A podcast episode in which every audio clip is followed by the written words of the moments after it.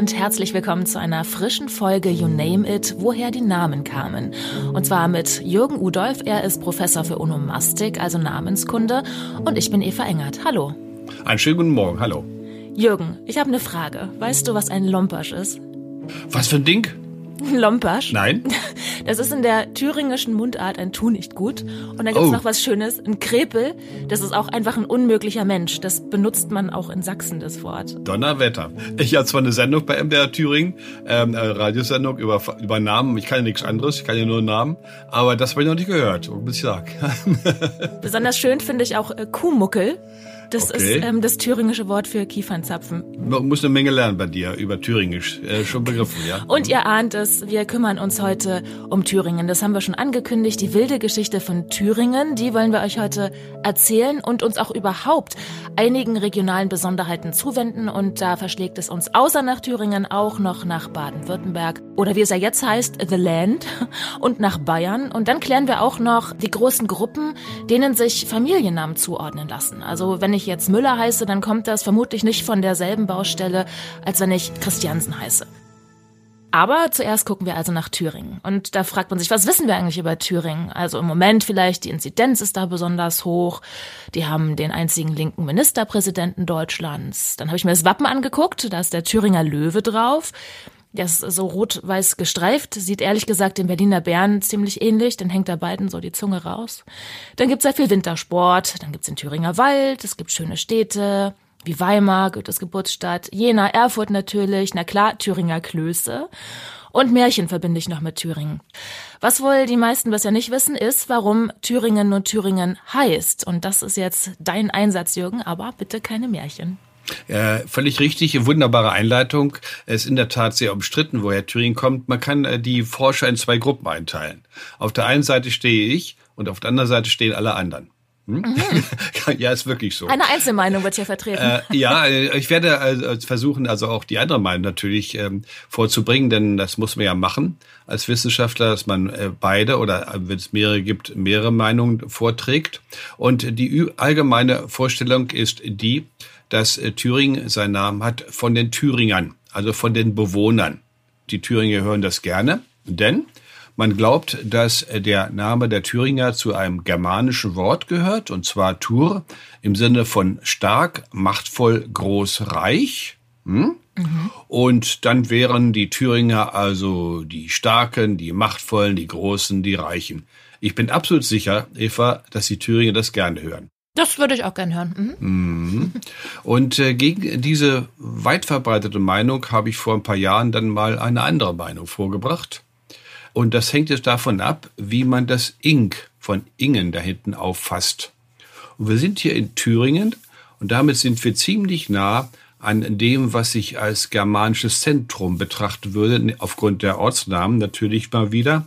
Und die Ortsnamen sprechen dafür, dass wir ein germanisches Zentrum haben in Südniedersachsen, in Teilen von Sachsen-Anhalt und auch in Nordthüringen. Und da ist es so, dass die Ink-Namen, auch die äh, Stammesnamen, aber vor allem die Ortsnamen, dass sie fast immer von irgendeinem Wort für die Gegend, für die Region abgeleitet sind. Kleines Beispiel Göttingen, von dem niederdeutschen Wort für die Gosse, aber nicht so negativ für den Wasserlauf abgeleitet. Göttingen ist die Siedlung am Wasserlauf. Groningen und Gröningen, es gibt beide, da ist es grün, ne, grün, niederdeutsch. Und das ist also dann äh, die Möglichkeit, die andere Erklärung zu bieten. Es fragt sich dann, was steckt nach Udolfs Auffassung, das bin ich, in dem ersten Teil von Thüringen, in Mentür oder in dem Tour? Und das ist jetzt die entscheidende Frage, denn da bin ich darauf gestoßen, dass wir eine Reihe von Ortsnamen haben, die dem ziemlich genau entsprechen. Wir haben ein Dorstadt, das liegt bei Wolfenbüttel. Wir haben ein Dorste bei Osterode. Und wir haben ein Dürstede bei Utrecht in den Niederlanden. Die Frage ist, was ist dies dort da vorne? Und jetzt kommt etwas, was wir, glaube ich, schon mal besprochen haben, Eva. Hast du noch eine Erinnerung an Werners Gesetz? Es klingelt was, ich weiß es nicht mehr. Das war der Wechsel von S und R, wie wir ihn haben in Frieren und Frost. Ich war, ich bin gewesen. Wir nutzen das jeden Tag, ne? Ich fahre, ich bin gewesen. Keiner macht sich Gedanken darüber, warum auf einmal ein R da ist und gewesen ist, ne? Nee, man hat's ja so gelernt. Ja, auch im Englischen, ne? you, I was, you were. Ne? Mhm. Genau, dieselbe Geschichte. Und da gibt es einen ganzen Haufen von. Das wäre das Gesetz. Ich sage das jetzt nur ganz kurz. Das ist ein uralter Wechsel zwischen S und R. Alter, mindestens 2500 Jahre alt. Und jetzt schauen wir mal, ob wir zu dem Dor oder zu dem Dur in den Ortsnamen auch andere Ortsnamen finden, die ein S haben. Das kennt fast jeder in Deutschland. Das ist nämlich Duisburg. Und das ist ein altes Duisburg. Also, wir haben ein Dur und wir haben ein Dus, ja, nebeneinander. Diese beiden Wortgruppen gehören aufgrund des Ferners Gesetzes zusammen. Das ist unstrittig. Und dieses Wort sehe ich auch in Thüringen. Hm? Das geht nämlich. Und die Frage ist, was bedeutet das Wort? Und da kommen wir ja im Nordgermanischen, also in den skandinavischen Sprachen, die auch germanischen Ursprungs sind, also Norwegisch, Altnordisch, Isländisch, Färöisch gehört auch dazu, Schwedisch, Dänisch und so weiter. Fehlen eine Gruppe für Wörter, die heißen äh, Hügel, Steinhaufen, Erhebung, Berg. Und das sehe ich in Thüringen. Und dann ist Thüringen das Bergland. Und zwar also das ist meine Meinung, ne, gegen die völlig allein steht, muss ich ganz klar zu sagen. Und dann, wenn du mal nach äh, Thüringen reinfährst, von Norden auf der, jetzt ist das A72, glaube ich, ne, dann fährst du Richtung Erfurt und dann siehst du, an die, wenn du die umguckst, ringsrum siehst du die Berge. Sind nicht hoch, aber deutlich erkennbar. Und das stehe ich mir so vor, dass äh, die Siedler, die dann dort hingekommen sind, in der Ebene das gesehen haben und Thüringen so benannt haben. Ich stehe mit dieser Meinung aus bestimmten Gründen sehr alleine oder ganz alleine. Alle anderen entscheiden sich für die andere Möglichkeit, dass Thüringen von einem Völkernamen abgeleitet sind und das sind die starken, machtvollen, großen und reichen. Und wenn du mich jetzt fragst, Eva, welche Meinung wird sich durchsetzen, dann muss ich dir die klare Antwort geben, das wird man nie entscheiden können. Denn solche Deutungen, da haben wir keine Möglichkeit, wie die äh, Naturwissenschaftler, das durch irgendwelche Proben, Forschung und so weiter rauszukriegen, das wird wohl ein ewiger Streitpunkt bleiben. Ich frage mich, ähm, du hast bestimmte Gründe angesprochen, die die andere ähm, Meinung bevorzugen. Sind das diese, ist das der Grund, dass das eine schmeichelhaftere Ausdeutung ist? Nein, das ist der Anlaut äh, des Thüringen, das TH und das D in äh, den Ortsnamen, die ich genannt habe. Äh, das liegt jetzt daran, dass Thüringen schon sehr früh von den antiken Überlieferern äh, und den mittelalterlichen Forschern und Chronisten schon immer mit, oft mit TH geschrieben wurde. Aber wenn man genau hinschaut, gibt es auch D-Schreibungen. Und diese D-Schreibungen sie wären für mich wichtig.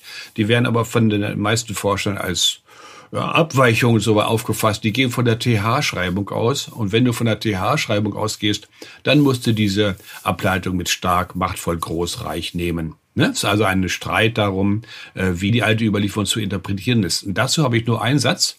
Damit sollten wir Thüringen verlassen. Ich bin der Ansicht, dass je weiter ein Chronist von dem eigentlichen Land entfernt ist, umso unsicherer ist das, was er schreibt. Wir haben zum Beispiel Urkunden aus dem Vatikan, ne? Rom, die römische Kirche.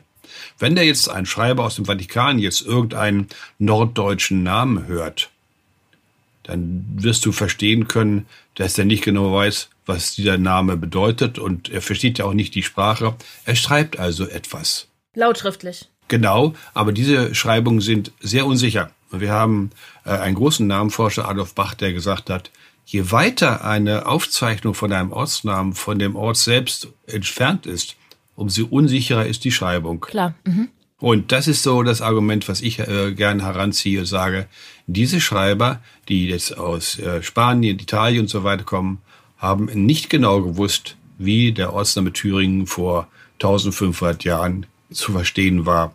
Und das ist dann so mein Argument, wo ich dann sage, ich halte es für unsicher. Und die konnten und, ja auch keinen Duden aufschlagen damals. Genau, und ich gebe heute noch Hinweise, die auch für meine These sprechen, nur ganz kurz. Es ist so, dass wir im Hochdeutschen haben wir Thüringen, kennt jeder. Und wie heißt Thüringen auf Plattdeutsch?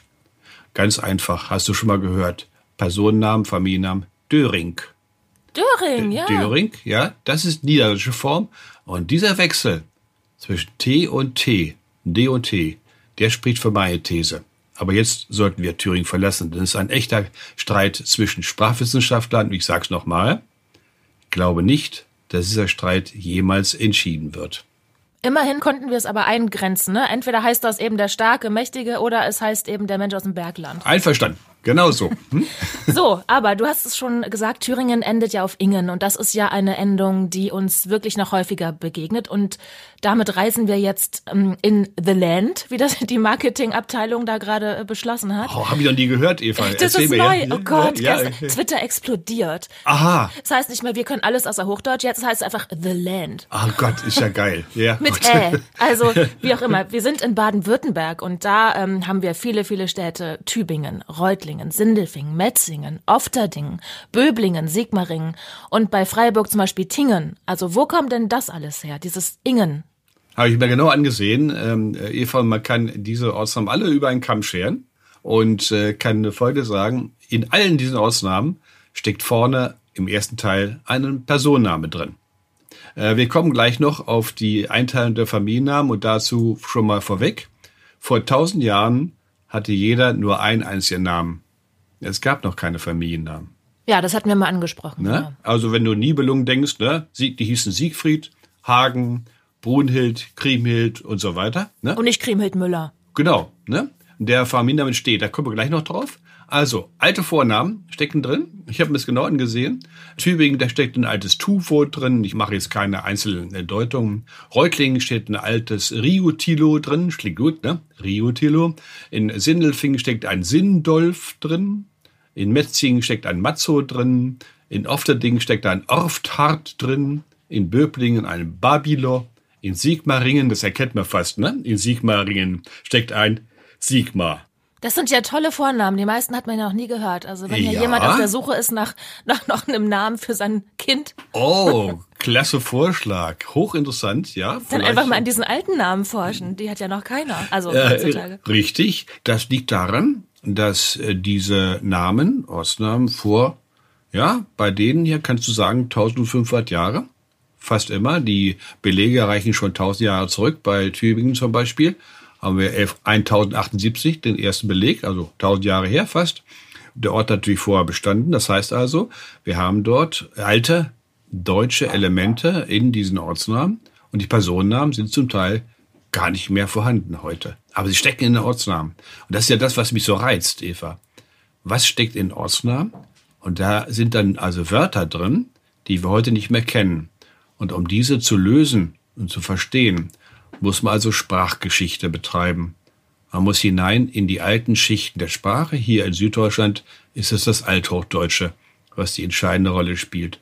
Und alle von dir genannten Ortsnamen, Tübingen, Reutlingen, Sindelfingen, Metzingen und so weiter, enthalten alte Vornamen. Das ist dann die erste Silbe. Richtig, die erste Silbe. Das Ganze bedeutet dann mit dem Ing zusammen, der Name bedeutet bei den Leuten des Riutilo bei Reutlingen. Das heißt immer dann und bedeutet bei den Leuten des. Ist das wie eine große Familie oder so eine Sippschaft und klar? Äh, Sippschaft. Ich denke, Sippschaft, Sippe ist das Beste. Ja? Hm? Mhm. Und so werden diese Ortsnamen interpretiert und verstanden. Sindelfingen also bedeutet bei den Leuten des Sindolf. Und wenn wir ein Stück weiter nach Osten gucken, in Bayern finden wir ja sowas ähnliches, Schwabing, Garching, Ismaning ist dasselbe in Grün. Ganz genau, habe ich mir auch angesehen. Also Garching, das bei München gibt es zwei, 1020 äh, erwähnt etwa.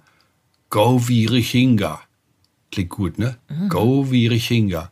Da wird dann Garching draus. Ich sehe gerade die Belege vor mir. Also eine unglaubliche Entwicklung die dann, äh, Garching erscheint zum ersten Mal Jahre 1384, davor heißt er ganz anders. Ne? Also das sind dann Abschleifungen, die im Lauf der Sprachgeschichte passieren. Und der Personenname des Grunde liegt ist ein Govirich, hervorragend. Govirich, oh mein Govirich. Gott. Toller Name. Ja, toller, toller Name. Und bei Ismaning ist es ein Isermann, das kann man noch besser erkennen. Und bei Schwabing ist es natürlich ein Swab oder Schwab.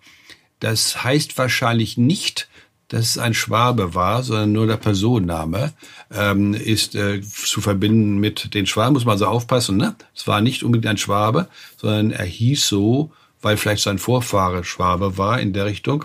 Der ist übrigens überliefert schon im Jahre 972 und Ismaning im Jahre 806. Das ist 1200 Jahre her. Und das ist noch längst nicht alles, denn es ist völlig klar, Eva, wenn so ein Ortsname erwähnt ist, in den Quellen, ne? wir brauchen jetzt schriftliche Quellen, dann hat er vorher schon bestanden. Und äh, das heißt, du hast hier Orte, die garantiert 1500 Jahre und älter sind. Und wie kommt es jetzt? Wir finden das ja vor allen Dingen ja ein bisschen noch in Hessen, eben in Baden-Württemberg, in Bayern. Wieso gibt's das dort? Und ja, wir haben auch gute Göttingen. So, aber es gibt's jetzt ja nicht. Also Schleswig-Holstein, äh, Mecklenburg-Vorpommern, Brandenburg kennt das eher nicht. Ja, sehr gute Beobachtung von dir, weil wir hier in verschiedenen äh, Regionen sind. Ich habe schon nur gesprochen, dass die norddeutschen Ortsnamen wie Göttingen, Groningen und so weiter, dass die äh, äh, nicht mit Personennamen gebildet sind. Ne? Das ist ein großer Unterschied. Die Göttingen und die norddeutschen Namen, die enthalten Wörter für die Umgebung, für die Lokalität. Ne? Göttingen, da ist ein Wasserlauf, Groningen, da ist es grün, schön grün und so weiter. Und das ist ein ganz anderer Typus von Bildung. Nur das Ingen ist gleich. Göttingen ist zu interpretieren als Ort am Wasserlauf. Äh, Groningen, Ort, wo es grün ist. Und da, wo es gar keine Ingens gibt, da waren halt andere Völker unterwegs. Perfekt, gute Frage. Wenn du nach MacPom gehst, Mecklenburg-Vorpommern, da hast du slawische Besiedlung. Schon sehr früh und ganz wenige germanische Namen. Das sind ja germanische Namen, über die wir gesprochen haben. Und das Seltsame, was du angesprochen hast, ist, dass du gesagt hast, in Schleswig-Holstein sind sie auch selten. Und du hast recht. Das hat eine gefährliche Konsequenz für Schleswig-Holstein, Eva. Dir, bist du dir dessen bewusst, ja? Hm? Gerade nicht, nee. Nee, das ist kein altes germanisches Siedlungsland. Eieiei, was habe ich da gesagt jetzt? Jetzt kriege ich wieder Ärger von Schleswig-Holstein, ich weiß, ja? Gerade die alten germanischen Namen fehlen in Schleswig-Holstein. Dabei haben wir in der Schule gelernt, ich auch, dass die Germanen aus dem Norden gekommen sind, auch aus Schleswig-Holstein. Das ist ein Thema, Eva, das sollten wir uns auch nochmal vornehmen. Dann machen wir das so. Haben wir die Ingens jetzt abgehakt? Ja, haben wir. Hm?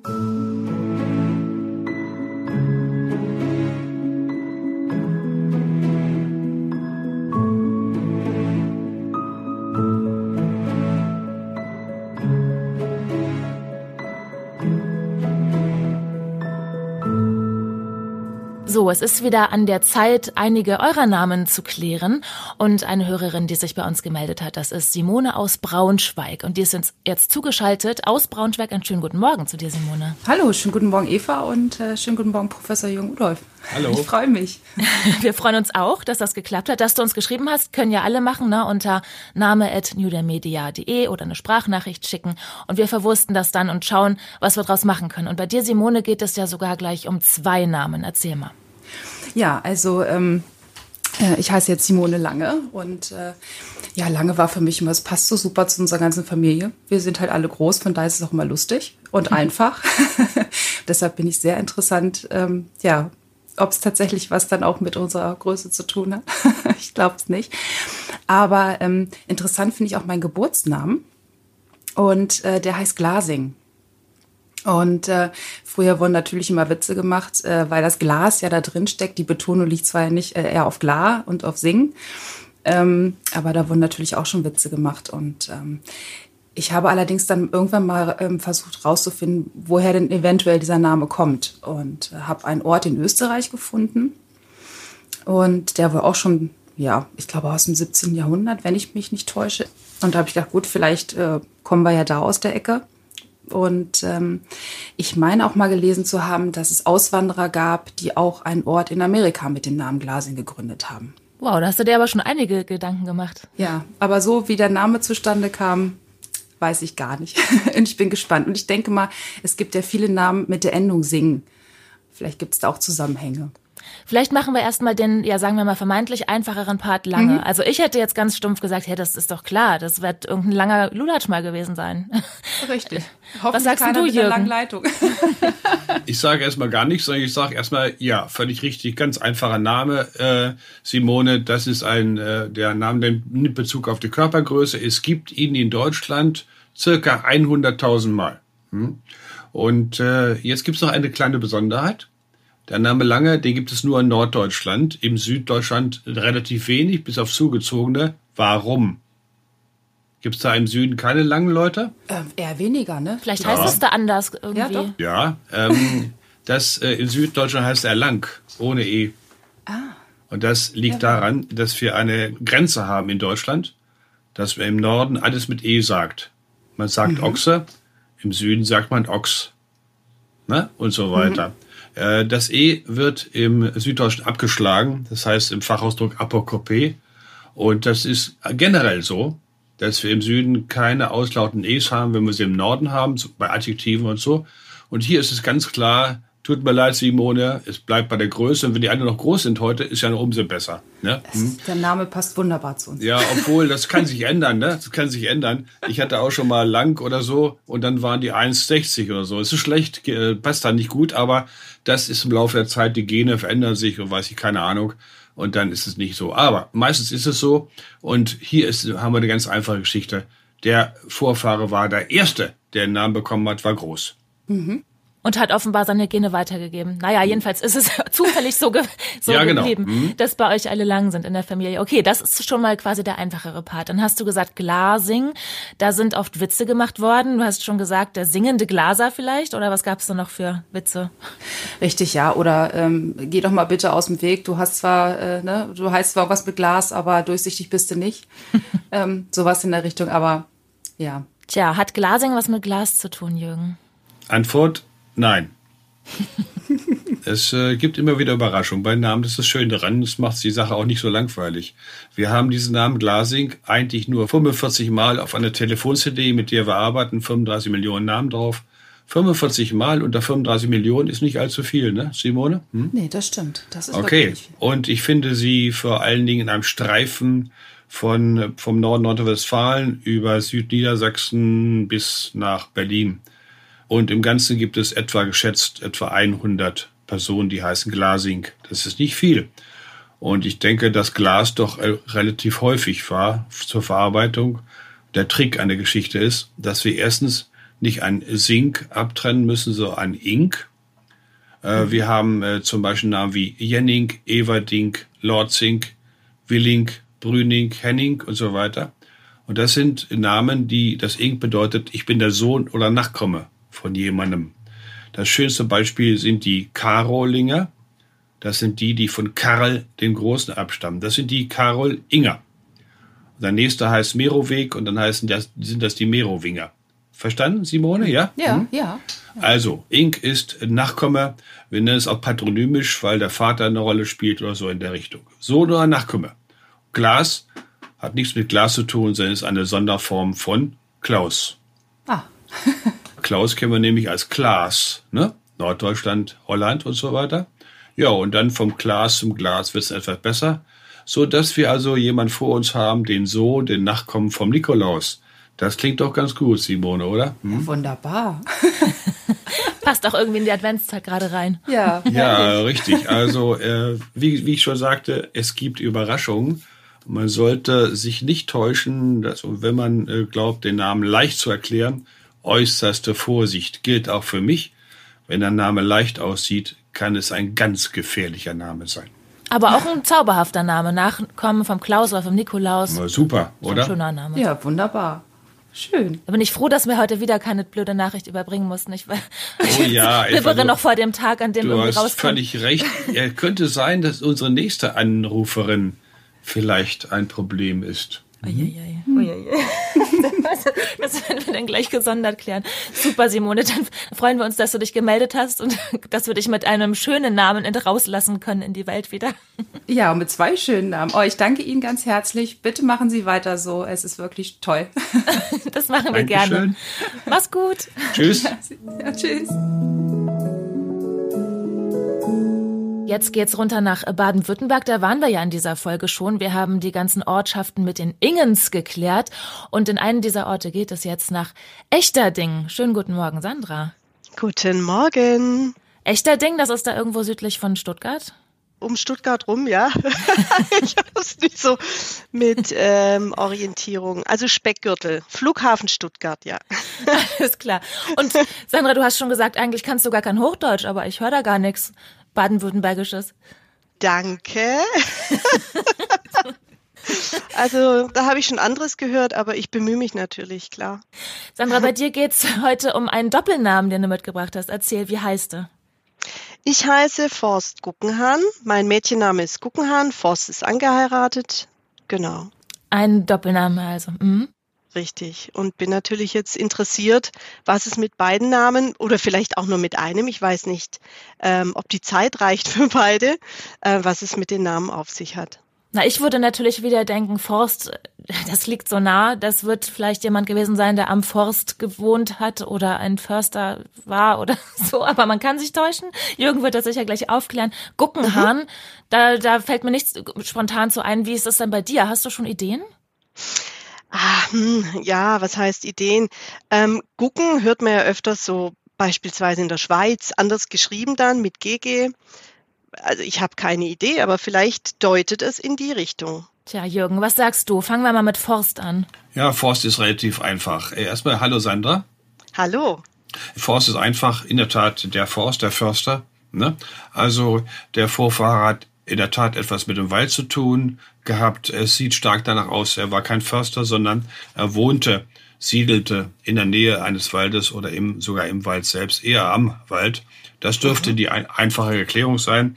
Ich habe gerade nur mal nachgesehen, wie viel Namen Forst es gibt. Äh, ich habe gefunden 800 auf der Telefon-CD, vor allen Dingen in Nordrhein-Westfalen und ja, vor allen Dingen dort ist er zu Hause. Und das heißt hochgerechnet 800 mal 2,8.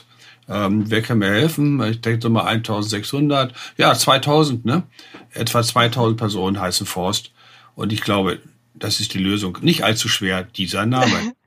Der andere sieht schon ganz anders aus, ne? Oder? Guckenhahn? Ja, Guckenhahn, nur mal für alle, die jetzt zuhören, Guckenhahn, das also ist nicht wie Hahn mit einem H, ne? Das ist einfach gucken, also wie das Verb und dann H-A-N, Guckenhahn. Hm. Wo kommen denn die Vorfahren her, Sandra? Da gibt's verschiedene Sagen innerhalb der Familie. Die mhm. meisten sagen, kommt aus Richtung Frankreich, wobei ich da das nicht ähm, nachvollziehen kann mit dem, was ich mir angelesen habe. Also insofern, also man sagt Frankreich, ich bin mir da nicht so sicher. Diese Frage, wo ein Name herkommt, lässt sich ganz einfach beantworten. Wir haben Guckenhahn äh, 30 Mal in Deutschland, sehr wenig, ne? Mhm. ist nicht allzu viel, unter 35 Millionen hochgerechnet bei 2,860 etwa 80, heißt dann Guckenhahn Verteilung. Das ist Nordbaden und geht ein bisschen hoch in Rhein-Neckar-Gebiet. Mhm. Äh, das ist äh, die Streuung von Guckenhahn. Also Nordbaden, Nordwürttemberg auch ein bisschen. Äh, Odenwald dürfte dazugehören, liegt aber eher am Rande. Okay? Mhm. Gut, weiter. Wie gehe ich jetzt ran an die Lösung dieses Namens? Ich suche vor allen Dingen gern nach Varianten. Mhm. Bei Familiennamen haben wir keinen Duden. Also da haben wir alle möglichen Schreibungen. Äh, das war früher nicht festgelegt. Es hat sich äh, zufällig äh, dann festgesetzt, welche Schreibung man nimmt. Und wir mhm. haben auch eine Variante Guggenhahn, also mit Doppel-G, mit zweimal G, ne? Guggenhahn. Mhm. Den finden wir vor allen Dingen in Schwaben. Und jetzt, äh, Simone empfiehlt es sich, sich gut hinzusetzen, ja, und äh, sich nicht zu grämen. Denn äh, das Wort äh, war die Vorbereitung gut genug, ja? Denn äh, ich sitz. Ja, sehr schön. Die Bedeutung von gucken und gucken ist nicht sehen oder gucken, sondern schreien. Das ist mhm. ein, ähm, ein Dialektwort, was es im Schwäbischen, Elsässischen auch neben mit äh, Varianten im Bayerischen, Tirol und Kärnten gibt. Und das hat der Kuckuck wahrscheinlich beeinflusst, ne? Mhm. Dieses mhm. Schreien. Und dann haben wir äh, den Hahn hinten, ob der mit oder ohne Haar geschrieben wird, spielt keine Rolle. Wie ich sagte, Schreibungen sind äh, oft willkürlich fast. Dann haben wir einen Schreihahn vor uns, ne? Ja, okay. Das, äh, das ja, ja, ich habe ja gewarnt. Das Übertragen auf einen Menschen ist ein Schreihals, okay? Mhm. Mhm. Wird aber gern noch ein bisschen variiert. In der Bedeutung wird dann noch etwas schlimmer, nämlich ein Lästerer oder Schmäher der also immer wieder sein, immer wieder sein Maul aufreißt. Sein okay? Schandmaul. Ja? Äh, ich, ich bin jetzt fertig mit meiner Erklärung. Nicht immer sind die Angesprochenen zufrieden mit dem, was ich erzähle, aber ich habe da einen, einen schönen Spruch gehört von einem Moderator, der sagte, Namenforschung ist kein Wunschkonzert. So ist es. Wie's Leben auch, gell? Ganz genau. Mhm. Wobei es, glaube ich, auch Schlimmeres gibt als Schreiehals. Und ich glaube, ja. wir waren alle mal Schreiehälse, als wir neugeboren waren und haben ja vielleicht auch alle mal unsere fünf Minuten, wo wir das immer noch sind. Ach, die Eva versucht wieder alles das Gute zu drehen. Eva, es wird dir aber nicht immer gelingen, das sage ich dir jetzt schon, ne? Hm? Oh Gott, Sandra, kannst du damit leben, mit dem Forst, dem Lebenden am Forst und dem Schreiehals? Na, selbstverständlich. Also, ich meine, dann, dann weiß man jetzt, woher und darf sich bestimmt ein oder andere anhören. Sandra trifft ja bei dir zu, wahrscheinlich, sagt es der ein oder andere. Na, wenn es so ist. Gut, also dann bedanke ich mich ganz herzlich. Bitteschön. Und wünsche euch noch eine schöne Zeit. Schöne Vorweihnachtszeit. Danke. Ja, Sandra, dir dasselbe. Hoffentlich auch Dankeschön. ein bisschen besinnlich und friedlich und ohne viel Schreierei. Genau, genau. Danke. Tschüss. Tschüss.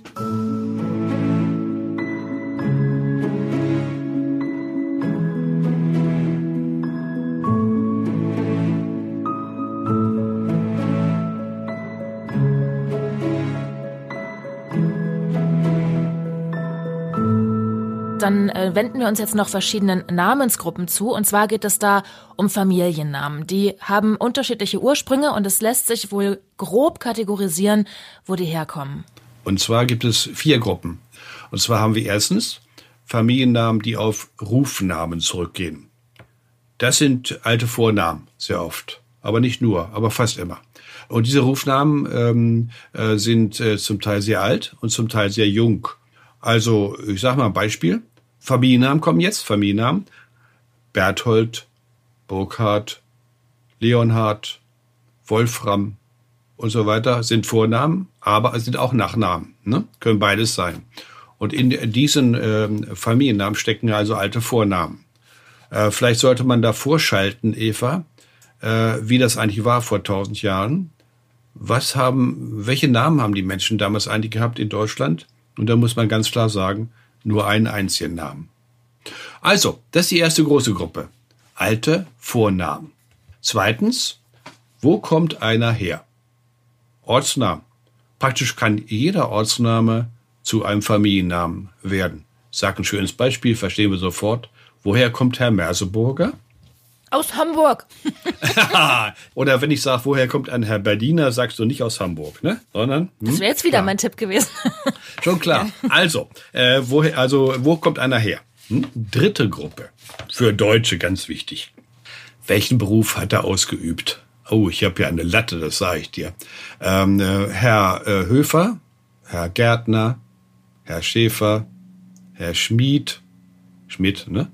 Herr Wagner, Herr Schumann und so weiter. Was hat Herr Höfer denn für einen Beruf gehabt? Der war am Hof tätig, am Bauernhof oder so, ne? Ja. Vierte Gruppe ist die sogenannte Übernahmen. Übernahmen. Wie sieht jemand aus? Was hat der für Macken? Ah, so Breitschuh und Schwarzkopf. Ja, richtig, genau. Körperteile oder geistige Eigenschaften, ne? Herr Nimmergut, der spricht der Name für sich, oder Herr Ohne Sorge, der hat ein sorgenfreies Leben gehabt, oder Herr Bierfreund, das muss ich nicht erläutern, ne? Und so weiter. Diese Übernahmen sind sensationell. Ne? Eva, sensationell, wunderschöne Geschichten. Und wenn du willst, können wir jetzt noch bei den vier Gruppen ein bisschen noch in die Einzelheiten gehen. Haben wir dafür noch die Zeit? Haben wir. Dann fangen wir an bei alten Rufnamen. Das war die erste Gruppe. Ich hatte schon gesagt, die heißen heute als Familiennamen äh, Degenhardt, Leonhard, Siegmund und die werden natürlich auch verkürzt als Vornamen zu Siggi, Volker, Wolf und so weiter. Und jetzt kommt schon das Spannende bei Namen. In diesen alten Namen stecken manchmal Wörter, die wir heute nicht mehr verstehen. Wie Ask. Das ist der Speer. Und zwar hat Ask etwas mit der Esche zu tun, weil die Speere oft aus Eschenholz gemacht wurden, weil der Esche relativ leicht, aber doch sehr stabil ist. Ne? Deswegen nimmt man das. Oder Beracht, häufig. Berthold Brecht hatte gleich zweimal. Es das heißt eigentlich hellstrahlend oder berühmt. Es hängt zusammen mit dem englischen Wort bright, heißt hell oder glänzend. Na, das war ja eine self-fulfilling prophecy dann bei dem Namen. Hm, ja, richtig. Weiter. Wir haben Hagen in Namen. auch in Ortsnamen. Ist ein umfriedeter Ort, hat zu tun mit der Hecke. Oder wir haben Wieg. Du kennst Wiegand oder Weigand, hast du schon mal gehört, bin ich sicher. Ist der Kampf oder Streit.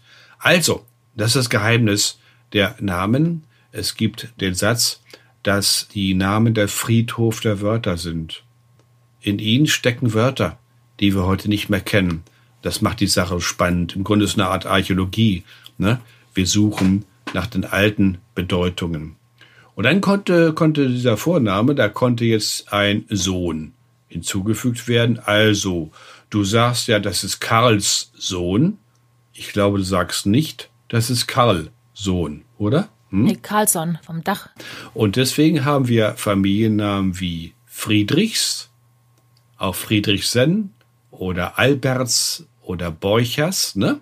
Das S brauchen wir nämlich, um die Beziehung auszudrücken. Es ist eben nicht Albert, sondern es ist Alberts Sohn.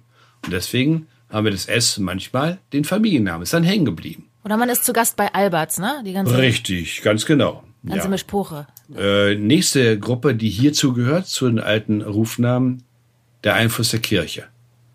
Ganz entscheidend. Johannes, Nikolaus, Petrus, Matthias, Jakob, dann verkürzt auch und so weiter, ne? Ja, also die Bibel ist ja auch ein Fundus an Namen. Ja, aber es hat auch mit einer sehr traurigen Geschichte zu tun, Eva. Du musst dich zurückversetzen in eine Zeit, als eine hohe Kindersterblichkeit herrschte.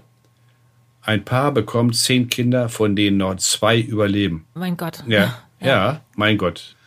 Jetzt bekommt ein Paar, was schon vier oder fünf Kinder verloren hat, ein weiteres Kind. Und jetzt überlegen sie, was machen wir? Und das ist die Taufe. Und sie bei der Taufe greifen sie zu einem heiligen Namen. Warum? Klar, ne? Der Heilige möge das Neugeborene beschützen. Und das ist der Sinn, der tiefe Sinn dafür, dass man Namen gibt von Heiligen. Und deswegen haben wir dann eine Fülle von heiligen Namen in alten Vornamen und damit dann auch in alten Familiennamen. Mhm. Zweite große Gruppe wären dann also die Namen nach der Herkunft. Der Bayer kommt aus Bayern, der Franke aus Franken, der Friese aus Friesland, der Preuß aus Preußen, der Sachse aus Sachsen und so weiter. Ich hatte vorhin gesagt, woher kommt Herr Döring? Aus Thüringen. Genau, ja. Und bei den Namen, wenn du jetzt eine Verbreitungskarte machst, wir haben ja, äh, machen, wir machen ja als Namenforscher von jedem Familiennamen, bevor wir anfangen nachzudenken, erst eine Verbreitungskarte und äh, gibt die Seite von Christoph Stöpel, die ich immer wieder empfehle, nutze ich auch, geogen.de, kann man seinen eigenen Familiennamen kartieren, dauert 20 Sekunden. Und jetzt ist das Spannende, wenn du jetzt eine Verbreitungskarte machst, zum Beispiel von Sachse, dann ist der Name in Sachsen selbst gar nicht häufig. Aber rings um Sachsen ist er häufig. Weil der zugeordnet war, dass der kam aus Sachsen, ist woanders hingegangen. Perfekt. Und dann Eva. hat man ihn den Sachsen genannt. Genau. Es ist nämlich völlig bescheuert, in Westfalen einen Westphal zu nennen, weil alle Westfalen sind. Ja. Aber in dem Moment, wo der Westfale Westfalen verlässt, ne, kannst du deutlich sehen, nach Niedersachsen geht oder weiter weg, dann wird er gefragt, na Karl, wo kommst du her? Oh, ich komme aus Westfalen. Ach, Karl aus Westfalen. Und der Familienname entsteht. Aber in Westfalen selbst hast du ihn relativ selten. Jetzt ist dann so, dass ich oft gefragt werde, wenn ich jetzt einen habe, der Hamburger heißt, und der fragt, bin ich mit dem anderen Hamburger, der auch so heißt, verwandt? Dann sage ich, muss nicht sein, weil die ja aus Hamburg kommen, also sie müssen nicht miteinander verwandt sein. Hm? Das wäre die zweite Untergruppe. Und dann haben wir Wohnstättennamen. Zum Beispiel, Herr Althaus wohnt am alten Haus. Herr Birnbaum wohnt am Birnbaum. Der Born wohnt an der Quelle, ne? Norddeutsches Wort für Quelle. Der Brückner an der Brücke, der Brunner am Brunnen, der Talmann im Tal. Der Dörner wohnt an einem Dornbusch. Mhm. Der Eichler wohnt an der Eiche. Der Lindemann an der Linde. Herr Backhaus wohnt am Backhaus. Herr Brückmann an der Brücke und so weiter. Ne? Fülle von Namen. Dann nehmen wir noch die Hausnamen dazu. Das ist nämlich so, dass äh, früher äh, die Straßen noch keine Straßennamen hatten und die Häuser auch noch keine Nummern. Aber die Häuser hatten Namen. Du kannst es in Erfurt, kennst dich aus, ne? In Erfurt kannst du es gut sehen. Da auf der, wie heißt die, Krämerbrücke, ne? Ja. Ja, hm. Da siehst du, wenn du mal genau hinguckst, da haben die Häuser noch Namen, stehen oft auch noch dran. Da gibt's auch eine Göttinger Doktorarbeit drüber, schon, äh, auch schon sehr lange her, fast 100 Jahre alt, aber immer noch unverzichtbar. Da sind auch Ah. die Bilder dazu noch dran. Richtig. Und da hat der Autor dann sich die Erfurter Namen vor allen Dingen angesehen, Hausnamen. Ne? Und das haben wir heute noch, die Hausnamen, und zwar in zwei großen Gruppen, nämlich bei Apotheken und bei Kneipen. Die Apotheke heißt Pelikan-Apotheke. Und zum goldenen Ochsen und zum. Zum Adler, zur Krone und so weiter. Und wenn jetzt jemand äh, aus so einem Haus kam, dann wurde er Adler, Knabe, Krebs, Löwe, Morgenstern, sehr beliebt, Rose oder Schild genannt, weil er aus diesem Haus kam, was so benannt worden ist. Warum das Haus dann äh, so benannt worden ist, dann wieder eine andere Frage. Ne? So, Eva, das wären jetzt die ersten beiden Gruppen für Familiennamen. Ich glaube, es würde zu weit führen, wenn wir jetzt noch uns die nächsten beiden Gruppen ansehen, denn die sind sehr ausführlich. Da brauchten wir noch ein bisschen mehr Zeit dazu. Was sagst du? Dann heben wir uns das fürs nächste Mal auf. Dann haben wir schon wieder viele Fragen aufgeworfen, die wir dann das nächste Mal beantworten werden. Sehr gerne. Dann bis dahin. Bis dahin, tschüss.